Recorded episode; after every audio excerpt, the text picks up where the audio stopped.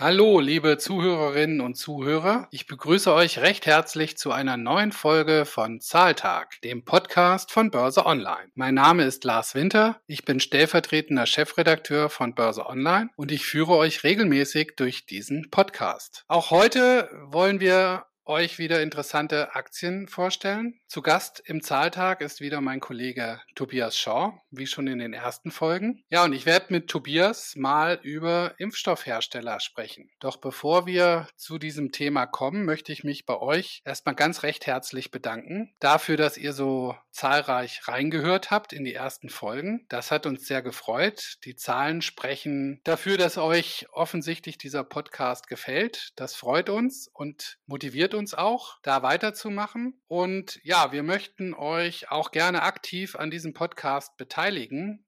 Das heißt, ja, schreibt uns doch mal eure Anregungen, eure Kritik, eure Wünsche per E-Mail. Die E-Mail-Adresse, die findet ihr in den Show Notes. Ich kann sie hier auch nochmal sagen. express.börseonline.de. Ja, schreibt uns einfach, was ihr gerne hier hören möchtet, über welche Aktien wir uns äh, vielleicht mal unterhalten sollten welche Themen vielleicht auch mal besprochen werden könnten. Schickt uns Anregungen, Kritik, Wünsche. Wir würden uns freuen und ja, hoffen dann auch, eure Wünsche erfüllen zu können in einer der kommenden Ausgaben. Jetzt geht's los in eine neue Folge, in die Folge 5. Und zu Gast ist mein geschätzter Kollege Tobias Shaw. Tobias ist leitender Redakteur bei Börse Online. Sein Steckenpferd sind Aktien. Er schreibt oft Branchengeschichten. Ich kenne Tobias schon sehr, sehr lange. Wir sind schon, ja, seit Jahrzehnten fast Kollegen. Wir sprechen heute mal über Impfstoffhersteller. Hallo Tobias, schön, dass du da bist. Willkommen im Zahltag. Ja, hallo Lars. Schön, dass ich auch dieses Mal wieder beim Zahltag dabei sein kann. Zuerst eher mal eine schlechtere Nachricht. Sonst äh, haben wir immer die guten und heute fangen wir mit was, ja, doch eher, eher traurigem an. Und zwar wurde unsere Weihnachtsfeier abgesagt. Die hätten wir ganz gerne gefeiert im Landkreis Miesbach beim Eisstockschießen. Danach wären wir auf die Schweiger Alm gegangen, eine, eine Hütte auf dem Berg und wären da schön zusammengesessen, aber traurigerweise hat uns Corona einen Strich durch die Rechnung gemacht. Äh, die Zahlen sind im Landkreis Miesbach besonders schlecht, besonders hoch und ja, deswegen äh, findet dann dieses Jahr leider keine Weihnachtsfeier statt. Aber für unsere Hörer haben wir vielleicht doch noch ein bisschen was Positives. Und zwar haben wir uns auch aufgrund dessen und aufgrund der steigenden Corona-Zahlen mal ein paar ähm, Unternehmen beziehungsweise Aktien rausgepickt, die wir für, für sehr spannend halten.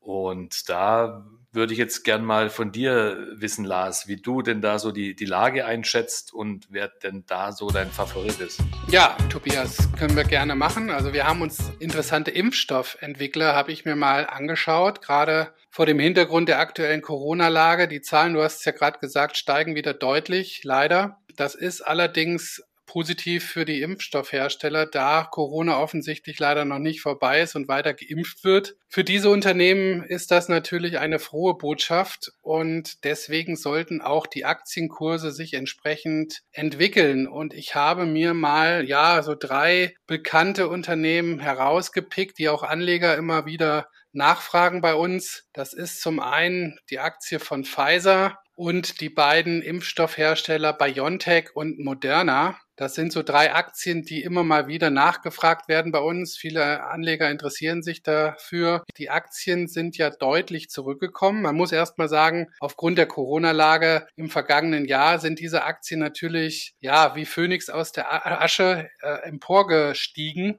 Die, die äh, Werte haben sich teilweise auf ja seit Anfang 2020 mehr als verzehnfacht. Ähm, das ist natürlich ein, ein, echter Wahnsinn. Aber zuletzt haben die ganzen Impfstoffwerte doch kräftig gegenüber ihren Spitzenbewertungen verloren, teilweise mehr als 50 Prozent. Allein am vergangenen Freitag haben BioNTech und Moderna rund ein Fünftel an Wert verloren, nachdem nämlich Pharma-Riese Pfizer überraschend, Test, äh, über, überraschend starke Testresultate für ein neuartiges Covid-Medikament vorgelegt hatte. Ja, und ein näherer Blick auf die Situation zeigt allerdings äh, meiner Meinung nach, dass die jüngste Skepsis am Markt äh, völlig überzogen ist. Und ja, vor allem die führenden Hersteller BioNTech, Pfizer und Moderna vielleicht auf aktuellem Niveau größeres Potenzial haben, als es der Markt derzeit unterstellt.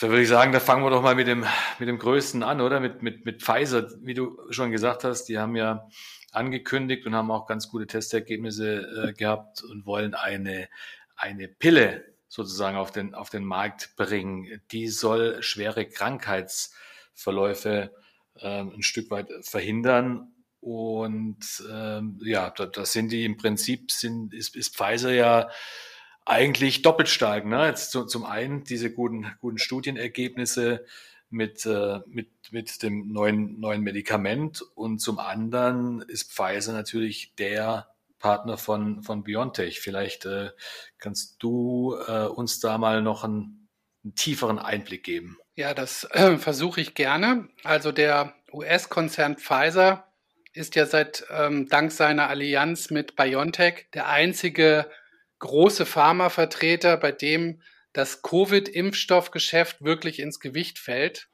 Äh, Pfizer wird in diesem Jahr nach eigener Prognose rund 36 Milliarden Dollar Umsatz und knapp 9 Milliarden Dollar Nettogewinn allein mit dem äh, gemeinsam mit BioNTech entwickelten Covid-Impfstoff erzielen. Und wenn man das ins Verhältnis äh, rückt zum Gesamtgeschäft, dann entspricht allein dieses Medikament am Umsatz, am Gesamtumsatz rund 44 Prozent. Und wenn man das auf den Nettogewinn runterbricht, dann verdient äh, Pfizer damit mehr als ein Drittel des gesamten Gewinns allein mit dem Covid-Impfstoff. Und äh, das hat sich natürlich auch im Kurs bemerkbar gemacht. Der Pharma-Riese hat seit Beginn der Corona-Pandemie rund 90 äh, Milliarden Dollar an Börsenwert hinzugewonnen. Das ist, ja, die haben sich nicht ganz verdoppelt, aber ja, 70, 80 Prozent hat die Aktie seither zugelegt. Und jetzt erst seit letzter Woche, als bekannt wurde, dass möglicherweise diese Pille auch auf den Markt kommt und sehr positive Daten auch vorgelegt wurden davon, hat sie allein noch mal ein Viertel an Wert gewonnen. Also das war schon gigantisch. Wenn man das ins Verhältnis setzt, trotz der großen Kurssteigerung, ist der zu erwartende Gewinn von fast 24 Milliarden Dollar in diesem Jahr im Verhältnis zur, zum Kursgewinn eigentlich noch nicht hoch. Das Kursgewinnverhältnis liegt bei 11. Das ist relativ moderat und deutlich niedriger als etliche Konkurrenten. Lilly oder Merck sind deutlich teurer teurer bewertet. Analysten sind sehr konservativ, das muss man sagen. Sie unterstellen momentan im Schnitt bei Pfizer einen Umsatz- und Gewinnrückgang von etwa 5% im Vergleich zum laufenden Jahr für das kommende Jahr. Das erscheint mir angesichts der jüngsten Daten und auch zum wachsenden Trend zu Boosterimpfungen aufgrund der aktuellen Corona-Lage deutlich zu konservativ. Also ich könnte mir schon vorstellen, dass es nicht zu einem Rückgang kommt, sondern eher zu einem Zuwachs. Und anders als Moderna Moderna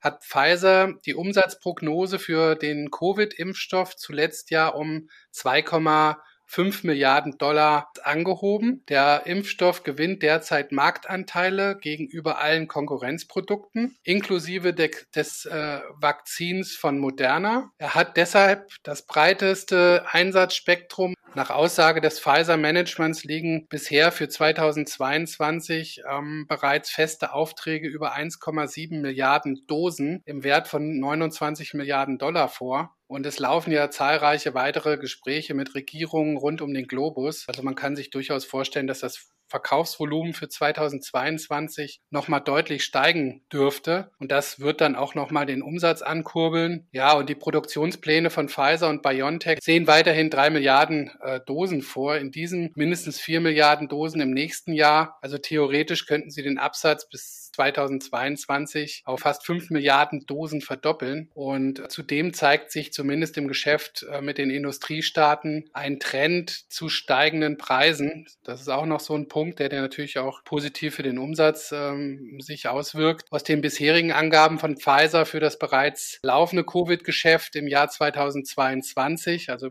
das bereits vereinnahmte, vertraglich gesicherte Covid-Geschäft im Jahr 2022, errechnet sich ein Durchschnittpreis von etwa über 17 Dollar je Dosis gegenüber 15,70 Dollar bei den Auslieferungen in diesem Jahr. Also du hast schon die Preissteigerung 22 drin. Das spricht auch dafür, dass eigentlich der Pfizer-Umsatz mit dem Covid-Medikament nicht sinken, sondern eher noch kräftig steigen wird. Und wie wird sich das dann auf die Aktie auswirken? Wie du eingangs erwähnt hast, ist es ja so, dass die Aktie doch äh, relativ deutlich zurückgekommen ist. Ich glaube schon, dass Pfizer das, das Ende der Fahnenstange noch nicht erreicht hat. Es ist vielleicht nicht ganz so spekulativ wie die anderen beiden. Sie hat ja auch nicht so kräftig korrigiert wie die anderen beiden. Von daher, ich glaube schon, dass da auf Jahressicht, hm, ja, ich denke 30 bis 50 Prozent kann man mit der Pfizer-Aktie sicherlich noch erzielen. Also für mich ist die Aktie kaufenswert, auf jeden Fall geeignet für Anleger, die sich jetzt ja, ja, interessanten Impfstoffherstellern, Aktien von interessanten Impfstoffherstellern interessieren. Ja, dann werfen wir doch mal einen Blick auf die BioNTech-Aktie. Wie schätzt du denn die ein? Ja, um es mal gleich zu, vorwegzunehmen, für mich ist diese Aktie auf Sicht äh, der kommenden 12 bis 18 Monate ein klarer Kauf. Ich halte sogar eine Kursverdopplung für absolut realistisch. Die Kurskorrektur der vergangenen Wochen ist meiner Meinung nach eine echte Chance für Neuansteiger oder eignet sich auch zum Aufstocken von Positionen für Anleger, Anlegerinnen, die bereits investiert sind. Die Aktie, das muss man allerdings auch sagen, eignet sich auch nur für mutige Anleger, die auch Kursschwankungen ertragen können, weil die sind zum Teil wirklich kräftig. Prozentual zweistellige Kursschwankungen sind da täglich auch durchaus mal drin. Darauf muss man sich einstellen. Wer das kann, für den ist die Aktie auf jeden Fall ein klarer Kauf. Das gilt natürlich bei BioNTech eigentlich noch umso deutlicher als das, was ich jetzt gerade über Pfizer gesagt habe, denn BioNTech kooperiert ja bei dem dem Corona-Impfstoff mit Pfizer. Der Umsatz für dieses Jahr wird bei BioNTech auf 20 Milliarden Dollar im Schnitt von Analysten geschätzt. Und im kommenden Jahr wird auch da ein leichter Umsatzrückgang auf 19,2 Milliarden Dollar erwartet. Der Nettogewinn wird jeweils bei rund 10,5 Milliarden Dollar, das sind umgerechnet rund 9 Milliarden Euro gesehen in beiden Jahren. Also kein Wachstum, aber auch kein Rückgang. Aber selbst wenn man diese Basis nimmt, die ich eigentlich für eher viel zu konservativ halte, aber selbst nehmen wir mal an, der Konsens dieser Schätzung ähm, erweist sich als richtig, dann reden wir aktuell bei dieser Aktie über KGVs von rund fünf. Und das ist natürlich ähm, spottbillig, wenn man so sagen will. Ja, in der Tat. Jetzt gab es ja auch jüngst die Zahlen zum dritten Quartal. Haben die positiv überrascht, negativ überrascht? Wie sind die denn ausgefallen? Ja, sie sind eigentlich im Rahmen der Erwartungen ausgefallen. Das dritte Quartal hat BioNTech einen Nettogewinn von 3,2 Milliarden Euro erwirtschaftet. Damit stieg der Gewinn in den ersten neun Monaten auf über 7 Milliarden Euro. Vor einem Jahr waren es noch Verluste von 210 Millionen. Das ist schon äh, ein riesiges Wachstum, was da hingelegt wurde durch diese Corona-Pandemie und diese ganzen Impfungen. Und der Umsatz, der stieg zwischen Juli und September, also im dritten Quartal, auf knapp 6,1 Milliarden Euro nach 67 Millionen im Vorjahreszeitraum. Das kann man sich gar nicht vorstellen. Also es ist ein wahnsinniger, ein wahnsinniges Wachstum, was BioNTech da hingelegt hat. Und zwischen Januar und Ende September, also in den ersten neun Monaten, lag der Umsatz bei 13,4 Milliarden nach 140 Millionen im Jahr zuvor. Also das sind Zahlen, die sind einfach gigantisch. Und ja, also BioNTech hat schon riesiges Wachstum hingelegt. Ja, das ist wahrscheinlich auch, wenn man so in der Vergangenheit betrachtet, sich mal andere Unternehmen anguckt, dass das ist das ja fast nahezu einmalig, was für ein, was für ein Sprung sowohl im Umsatz als auch beim Gewinn BioNTech da hingelegt hat. Und da dürfte sich jetzt nicht nur das Unternehmen und die Aktionäre freuen, sondern der Stadt Mainz, also die Heimatstadt von, von Biontech, die dürfte sich da sicher auch die Hände reiben, denn ähm, da bleibt dann auch vom Gewerbesteuerkuchen ja wohl einiges bei der, bei der Stadt hängen. Du hast es äh, dir mal genauer angeguckt. Der Oberbürgermeister hat wahrscheinlich gute Laune, oder? Ja, ich glaube, davon kann man ausgehen. Mainz, wie es singt und lacht, das äh, trifft es wohl ziemlich gut in, mit Blick auf Biontech. Also ich glaube, die Mainzer, die werden nächstes Jahr Karneval richtig, richtig äh, ausgiebig feiern, weil ja, der Hauptsitz von BioNTech ist Mainz und äh, BioNTech muss dort natürlich auch Steuern an die Stadt bezahlen. Und der operative Erfolg von BioNTech, der eröffnet tatsächlich auch der Stadt Mainz ganz ungeahnte Entwicklungsmöglichkeiten. Anstelle des geplanten Minus in der Staatskasse von 36 Millionen Euro wird die Landeshauptstadt voraussichtlich zum Jahresende einen Überschuss, man höre und staune, in Höhe Höhe von 1,1 Milliarden Euro verzeichnet. Also das ist schon echt sensationell. Und für 2022 wird immerhin noch ein Plus von knapp einer halben Milliarde erwartet und kann da vielleicht auch nochmal einen Schnapsel oben drauflegen. Aber selbst wenn es nur diese halbe Milliarde geben würde, dann könnte Mainz Kredite in Höhe von über 600 Millionen Euro komplett zurückbezahlen und wäre nächstes Jahr schuldenfrei. Also für Mainz ist das ein echter Segen, dass Biontech dort den Hauptsitz hat. Ja, da geht's wohl Mainz äh, bald so gut wie kaum einer anderen Stadt. Ähm, aber kommen wir doch nochmal zurück auf die Aktie von Biontech.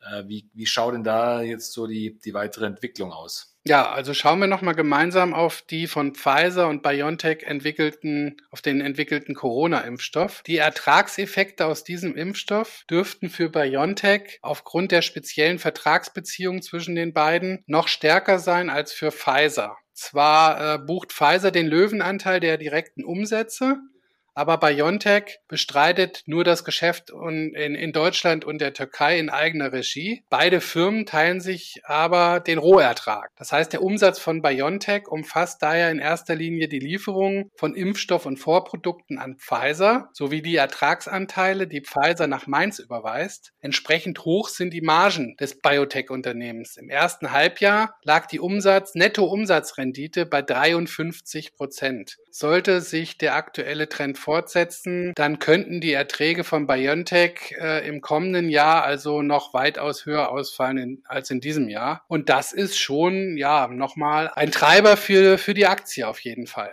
Und was heißt das jetzt genau? Wie schätzt du die Aktie ein?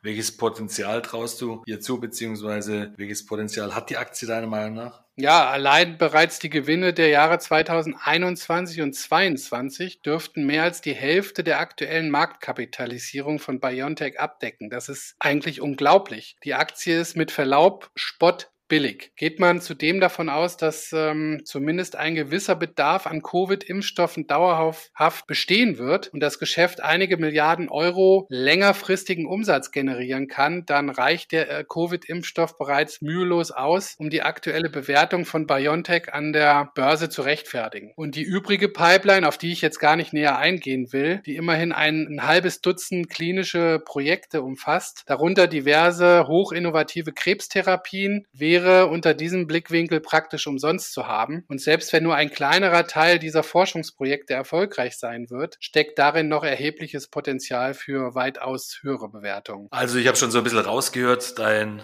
Fazit lautet kaufen. Ja, also für mich ist die Aktie ein klarer Kauf mit Verdopplungspotenzial auf Sicht der kommenden zwölf Monate für Anleger mit Mut und ja, spekulativer Einstellung. Na dann kommen wir mal noch zum dritten Titel, ähm, Moderna ist ja auch ein, ein Unternehmen, was auch so im März 2020 im Zuge der Corona-Krise und parallel eben auch zu BioNTech mit dem Impfstoff groß geworden ist. Wie ist denn dort die aktuelle Situation? Ja, beim US-Biotech-Unternehmen Moderna spricht allerdings vieles dafür, dass die bisherigen Umsatzschätzungen der Analysten für das kommende Jahr zu niedrig sind. Also die Aktie von Moderna wird aktuell allerdings fast doppelt so hoch bewertet wie BioNTech, obwohl das Covid-Geschäft und die Pipeline von beiden Konzernen vergleichbar groß sind. Äh, Moderna hat zwar den Vorteil, dass man sich die Impfstofferlöse nicht mit einem großen Pharmakonzern teilen muss. Andererseits äh, sind auch die Produktionsmengen bisher deutlich niedriger. Für 2021 musste das Unternehmen seine Lieferpläne aufgrund von Produktionsengpässen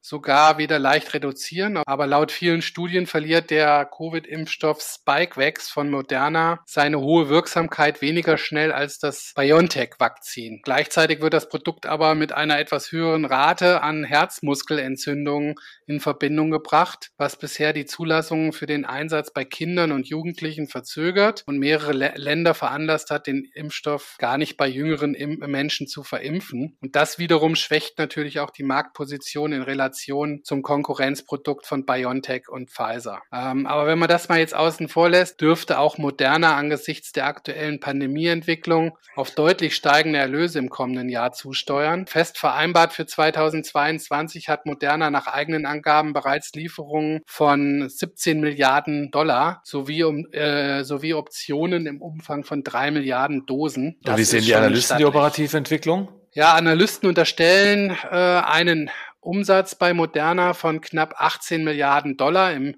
laufenden und 20 Milliarden Dollar im kommenden Jahr sowie jeweils 11,3 Milliarden Dollar Reingewinn. Und das könnte womöglich auch zu konservativ sein. Für mich ist die Aktie deshalb auf jeden Fall auch kaufenswert, aber das Kurspotenzial sehe ich allerdings eher so bei 50 Prozent auf Jahressicht, also etwas niedriger als bei BioNTech, weil Moderna teurer ist. Aber 50 Prozent wären ja auch immerhin noch sehr, sehr stattlich. Das heißt, ähm, ja, also die Aktie ist auf jeden Fall auch sehr spekulativ, aber auch sehr aussichtsreich. Deswegen würde ich sie auch kaufen. Ja, das äh, sind in der Tat drei ganz attraktive Unternehmen, die du da vorgestellt hast. Ähm Wahrscheinlich ist es dann ja eben auch so, dass, dass es von der Pfizer vielleicht eher die konservativere, BioNTech und Moderna die spekulativeren ähm, Werte sind. Aber eigentlich, wie du sagtest, ne, alles, alles drei, bei allen dreien kann man davon ausgehen, dass sich die Kurse gut entwickeln und dein Favorit ist wohl Biontech. Ist das richtig? Ja, das hast du gut zusammengefasst. So kann man das sagen. Biontech ist auf jeden Fall mein Favorit, gefolgt von Moderna und die konservative äh, Beimischung wäre Pfizer. Auf jeden Fall auch ein Kauf mit vielleicht nicht ganz so viel Kurspotenzial, aber dafür vielleicht auch nicht ganz so viel Risiko. Ja, super, Lars. Auch dieses Mal war es wieder richtig nett mit dir zu plaudern und du hast, glaube ich, den Hörern und Hörerinnen auch richtig gute Ideen an die Hand gegeben. Vielen Dank dafür. Ja, vielen Dank, Tobi, dass du da warst. Hat mich sehr gefreut. Bis zum nächsten Mal. Ja, liebe Zuhörerinnen und Zuhörer, ich hoffe, euch hat das neue Format gefallen und ich würde mich freuen, wenn ihr in zwei Wochen wieder reinhört in eine neue Folge von Zahltag, dem Podcast von Börse Online. Ich wünsche euch bis dahin eine gute Zeit, erfolgreiche Börsengeschäfte und das Wichtigste natürlich, bleibt gesund.